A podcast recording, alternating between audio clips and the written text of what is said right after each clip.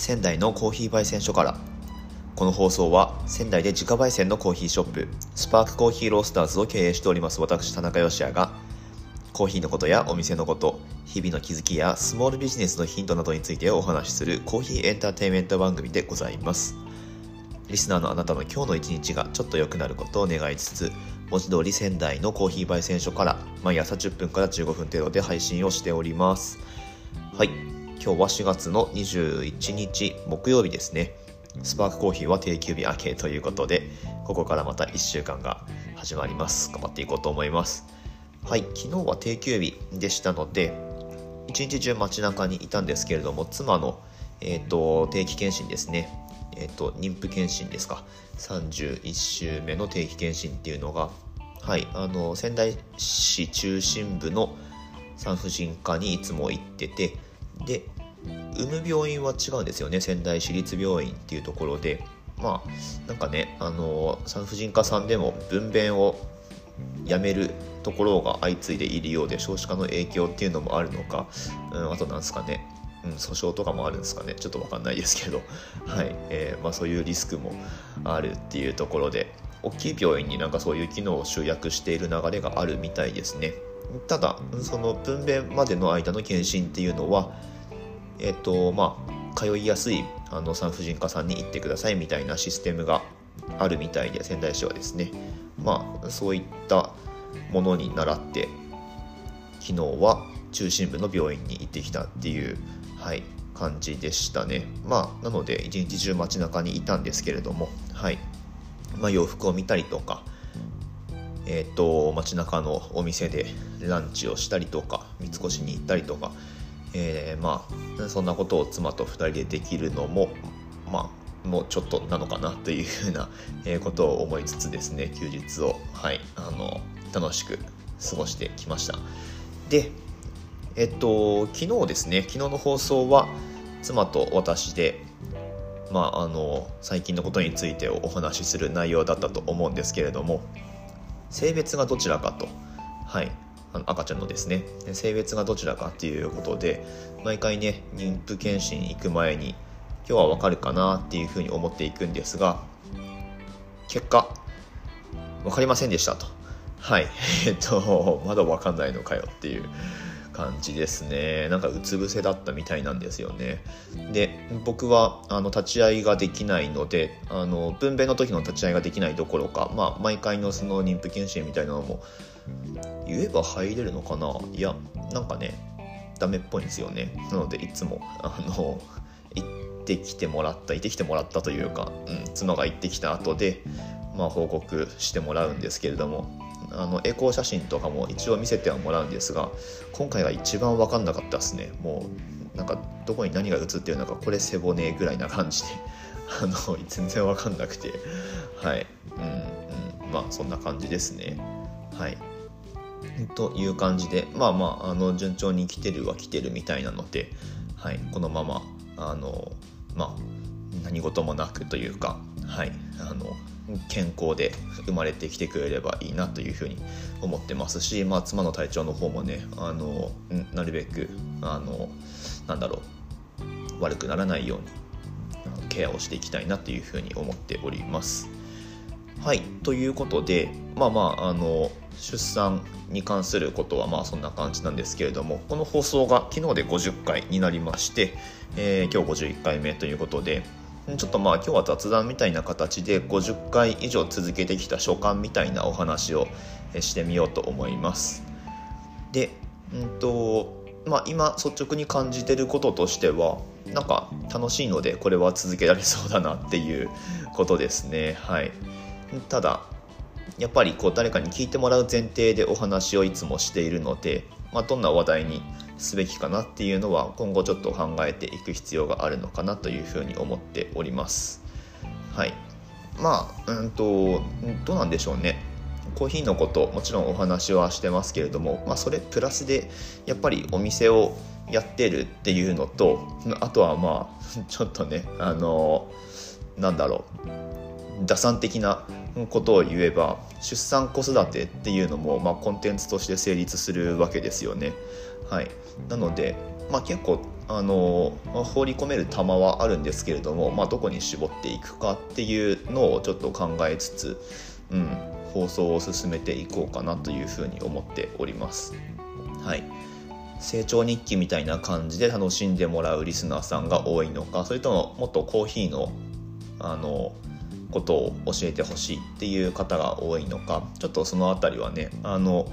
ぜひコメントとかでなんかリアクションをしていただけると僕はすごくあの助けになりますのでこの番組の今後のクオリティを上げていくためにもぜひねリスナーの皆さんにも協力していただきながら、はい、番組を続けていきたいなというふうに思っております。はいまあでもうんと楽しいですね。はい。あの繰り返しになりますけど。なんだろうな、うん、やっぱ性に合ってるんですかね。実は僕音声配信をあのこれは4月じゃないや。えっ、とスタンド FM での配信は3月4日くらいから始めたと思うんですけれども。ただ音声配信っていうことで言えばうんと去年の2020年の確かあれ8月くらいにノートのノートでも一応音声配信できる機能あるんですよ。ただあれ5分なんですごく短いんですけどまあでも1回やったことがあるんですね。でそこからノートでも何回か音声で配信をしたことがあるんです。なのでまあ実はあのそういうなんだろうなうんと伏線があったというかはい。前々からやろうかなっては思ってて。で、まあ、言葉でプレゼンテーションするっていうことで言えばうんまあ、バリスタチャンピオンシップとかにも出てるし、はい、あとはそうですね専門学校での講師業っていうのも、まあ、今年お休みしてますけどやってましたし、うんうん、まあなんか自然な流れといえばそうなのかなというふうにも思っております。ただ、うん、音声配信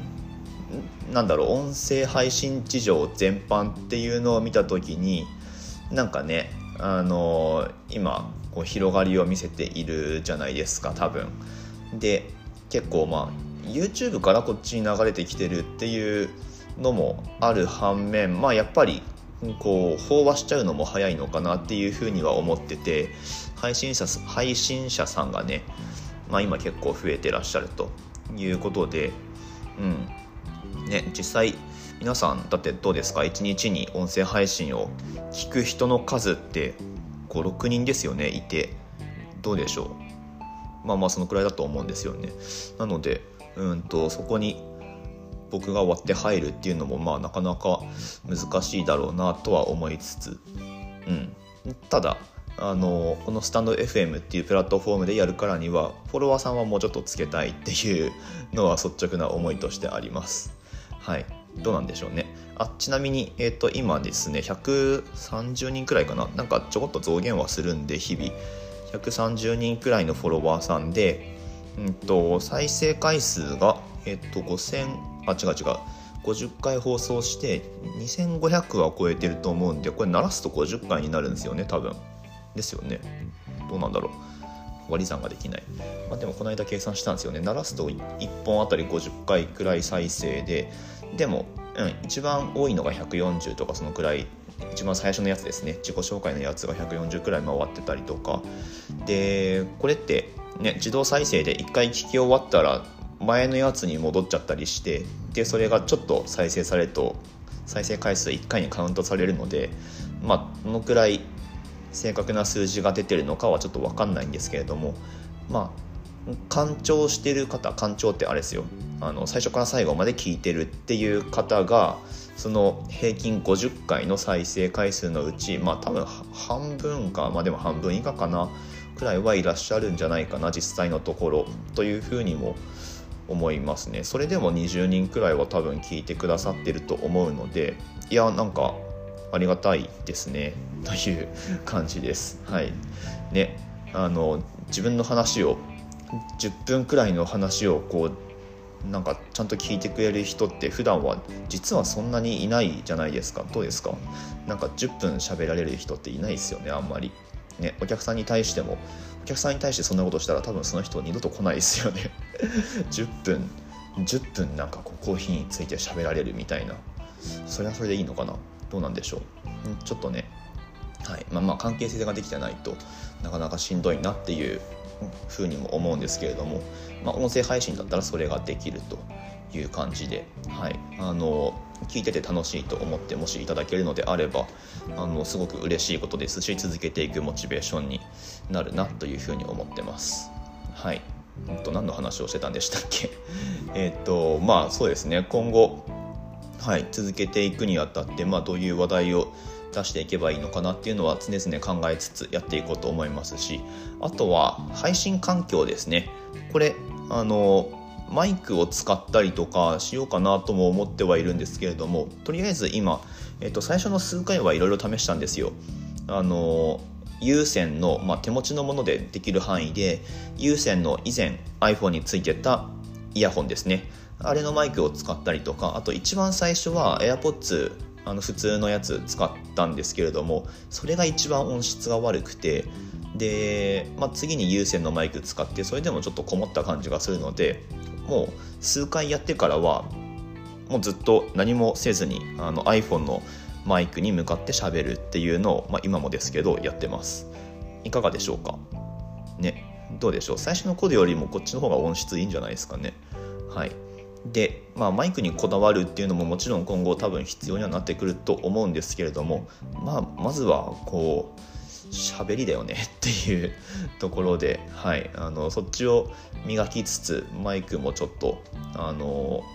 まあ、身の丈に合ったものをというか、はい、使いやすいものを探していこうかなというそんな感じですね。はいという感じでちょっと今日は雑談みたいな感じでこのまま終わろうと思うんですけれどもいかがでしょうか？今後話してほしい内容などなどありましたら、はい、あのぜひコメントやあとは匿名でレター機能っていうのがありますのでこれスタンド FM のアプリをダウンロードしていただいた上ででぜひこの番組フォローをしていただいてでレター機能っていうのがありますので匿名で質問ができるみたいですなのでそちらもぜひ使っていただけると、えー私がすごく丁寧にお答えしますので、はい、今ままだねあのレターも少ないので、はい、1回の質問に対してだって20分くらいかけて今まで答えてきてるので ちょっと長すぎかなとも思うんですけれども、はい、あのコーヒーのことでもなんだろうお店の経営のことでも何でもお話ししますので是非レターをぶつけてみてください。という感じで今日の放送が面白かったという方はですね是非えー、コメントやいいね、そして番組のフォローなどよろしくお願いいたします。ということで、明日の放送でまたお会いしましょう。美味しいコーヒーで一日が輝く。Good Coffee Sparks Your Day。スパークコーヒーの田中芳也でした。